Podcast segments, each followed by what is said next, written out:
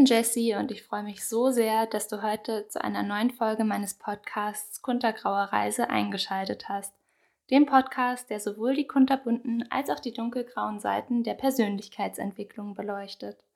In der heutigen Folge möchte ich gern wieder über ein persönliches Thema sprechen, nämlich darüber, wie man seine Freiheit in zwischenmenschlichen Beziehungen zurückgewinnt und wieso dabei Themen wie Selbstfürsorge und das Mitteilen von Bedürfnissen so eine große Rolle spielt.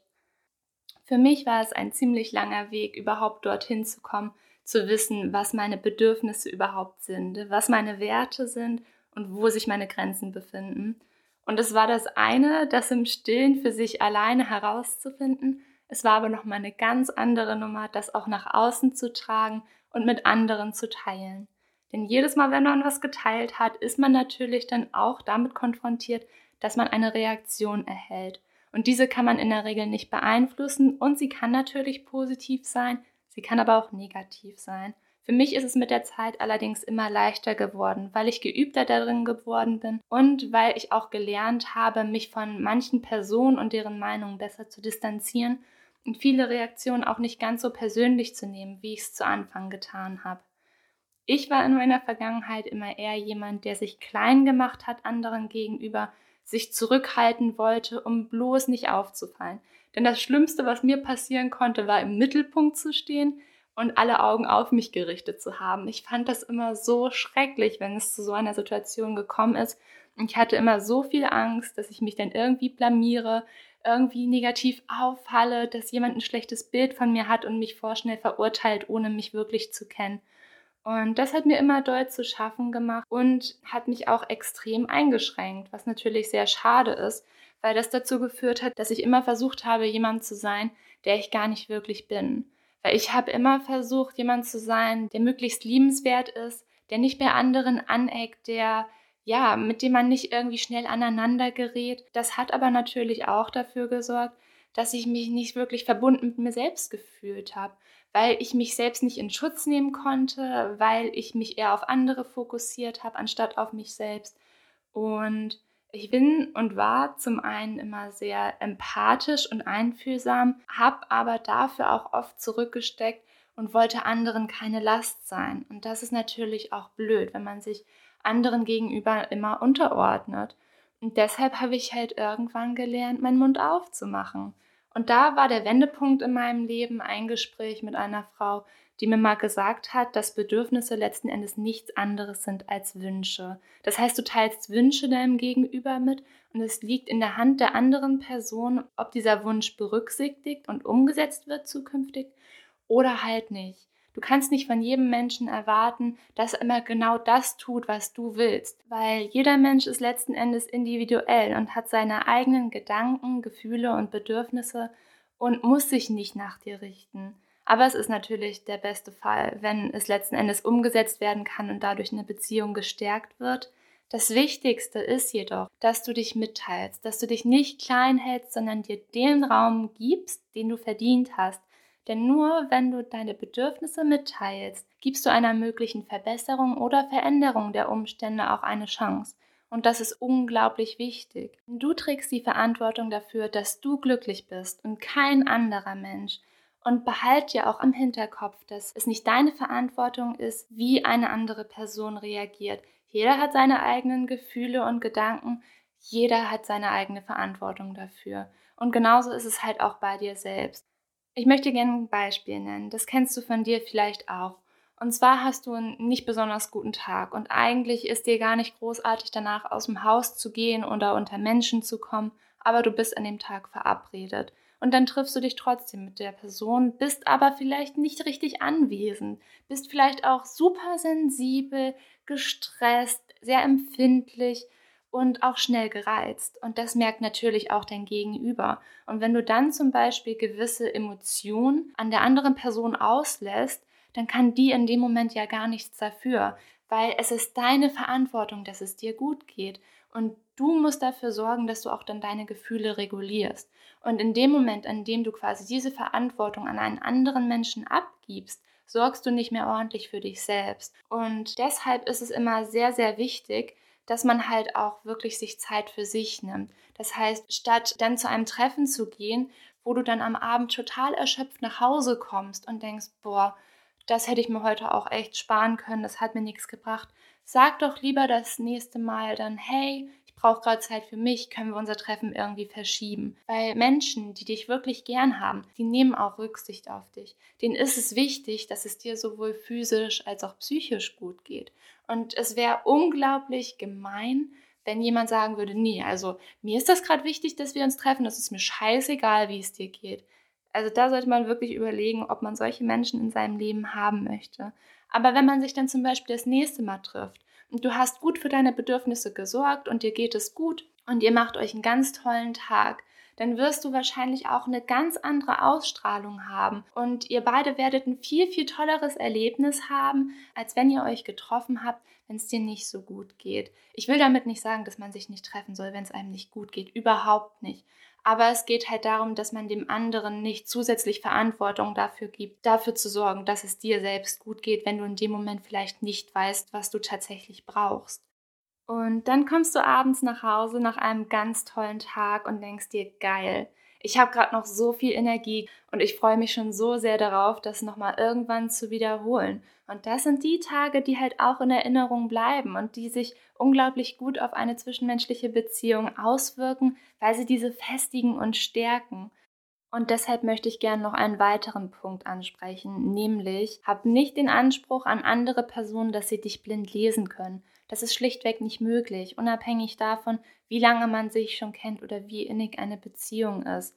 Denn jeder trägt die Verantwortung für sich selbst. Und wie oft kenne ich es von mir, dass ich manchmal nicht wirklich schlau aus mir selbst werde. Und das wäre einfach nur unglaublich unfair, dann von meinem Gegenüber zu erwarten, dass er oder sie mich komplett blind lesen kann. Ich denke nicht, dass das ein Anspruch ist, den man an eine Beziehung haben sollte. Denn wie gesagt, jeder ist für sich selbst verantwortlich. Selbst in einer romantischen Beziehung, in einer Paarbeziehung sind es immer noch zwei individuelle Wesen. Man verschmilzt nicht zusammen und jeder hat die gleichen Gedanken, Gefühle und Bedürfnisse. Und man lernt sich natürlich auch nur wirklich gut kennen, wenn man komplett offen und ehrlich miteinander kommuniziert. Dafür möchte ich dir gerne noch ein Beispiel nennen.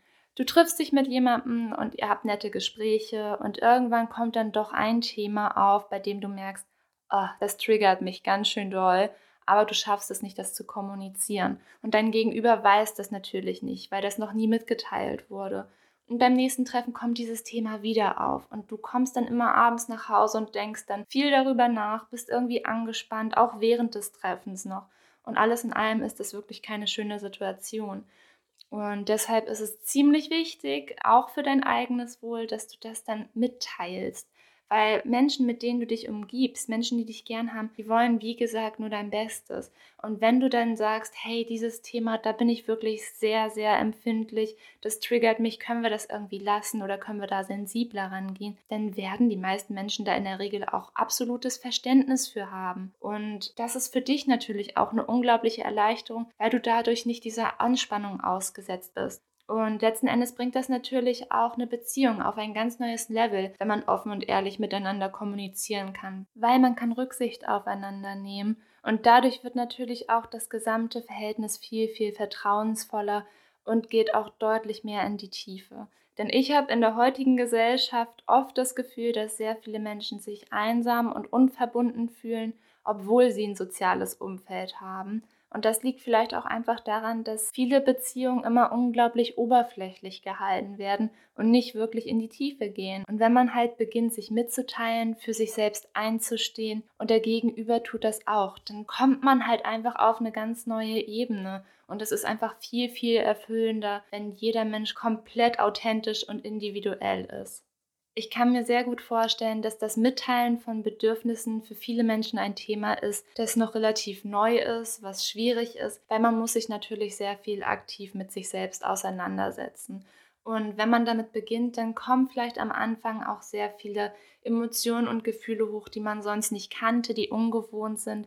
Aber eins kann ich dir versprechen, umso mehr du dich mit dir selbst beschäftigst, umso leichter wird es mit der Zeit auch Gefühle, Emotionen und Gedanken zu regulieren.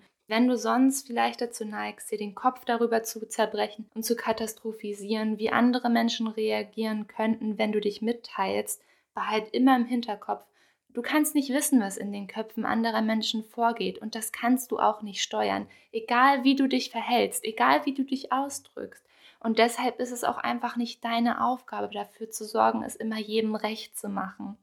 Ich hatte jetzt letztens erst die Situation, dass ein Freund bei mir zu Besuch war und wir hatten auch einen ganz schönen Tag. Aber irgendwann habe ich für mich einfach gemerkt, dass ich gerade Zeit für mich brauche, dass ich mich eingeengt fühle. Und dann habe ich mir eine Stunde lang den Kopf darüber zerbrochen, wie ich mich mitteilen kann. Und ja, letzten Endes habe ich meinen ganzen Mut zusammengenommen und habe ihm gesagt, hey, ich merke gerade, dass ich Zeit für mich brauche. Hast du was dagegen, wenn du dich demnächst auf dem Heimweg machst? Und siehe da, er hat ganz entspannt reagiert, meinte nur, ja klar, kein Ding und ist dann auch kurz darauf nach Hause gefahren. Und ich war danach so unendlich erleichtert und stolz auf mich, dass ich mich mitgeteilt habe und dass ich nicht wie sonst früher immer vieles ausgeharrt habe. Und deshalb ist es, wie gesagt, so, so wichtig, dann auch den Mund aufzumachen. An dieser Stelle möchte ich dir gern auch noch ein paar Tipps mit auf den Weg geben, die dir vielleicht helfen, in dieses ganze Thema noch leichter reinzukommen. Der erste Punkt ist, nimm dir Zeit für dich selbst. Hör wirklich in dich hinein und hör auf, dich ständig irgendwie abzulenken oder mit was auch immer zu betäuben, nur damit du nicht mit dir selbst alleine sein musst und dich mit dir selbst beschäftigen musst. Denn umso mehr du dich mit dir selbst auseinandersetzt, umso mehr fühlst du dich auch mit dir selbst verbunden. Und wenn man sich mit sich selbst verbunden fühlt, führt man auch ein deutlich glücklicheres Leben und es fällt einem so viel leichter, dann auch sich mitzuteilen. Der zweite Punkt ist, verurteile dich nicht dafür, dass du bist, wie du bist und dass du fühlst, was du fühlst. Denn das hat alles seine Daseinsberechtigung und du bist genauso willkommen auf dieser Welt wie jeder andere Mensch. Und du musst es natürlich auch erstmal lernen, Gefühle richtig wahrzunehmen, wie du mit ihnen umgehst und wie du sie regulieren kannst. Das ist natürlich dann auch relativ neu am Anfang, aber ich kann dir versprechen, es wird besser mit der Zeit. Der dritte Punkt ist, mach Baby Steps. Es hört sich am Anfang natürlich immer alles so toll an und man möchte es auch schnell erreichen und umsetzen, aber das kann einen schnell überfordern. Und deshalb nimm dir die Zeit, die du brauchst. Und auch wenn du dich das erste Mal daran traust, teil deinem Gegenüber gerne mit, dass du unsicher bist. Denn das sensibilisiert die andere Person für eine mögliche Reaktion und dann kann sie auch mehr Rücksicht auf dich nehmen, wenn sie weiß, dass es dir gerade schwerfällt, dich mitzuteilen. Der vierte Punkt ist, Stell Offenheit und Ehrlichkeit über Oberflächlichkeit. Wie vorhin schon gesagt, Oberflächlichkeit ist ein Thema, was nicht dazu führt, dass man sich verbundener mit sich selbst oder mit seinem Umfeld fühlt. Und der letzte Punkt, den ich mit dir teilen möchte, ist, du bist es wert. Jeder Mensch auf dieser Welt ist gleich viel wert, egal wo er herkommt, welches Geschlecht er hat, welche Erfolge im Leben er hatte Mach deinen Mund auf, nimm den Raum ein, den du verdient hast, denn er steht dir zu. Zum Abschluss möchte ich gerne wieder ein Zitat mit dir teilen. Diesmal ist es von Eleanor Roosevelt und es lautet, Denken Sie immer daran, dass Sie nicht nur das Recht haben, ein Individuum zu sein, sondern dass Sie auch verpflichtet sind, eins zu sein. Ich freue mich so sehr, dass du heute wieder eingeschaltet und dir die Zeit genommen hast, mir zuzuhören bei diesem sehr persönlichen Thema. Und ich freue mich auch sehr, wenn du wieder das nächste Mal dabei bist. Du findest wie immer meine ganzen Kontaktmöglichkeiten für Instagram oder auch per E-Mail in den Show Notes. Und jetzt wünsche ich dir erstmal einen wunderschönen Tag und bis bald.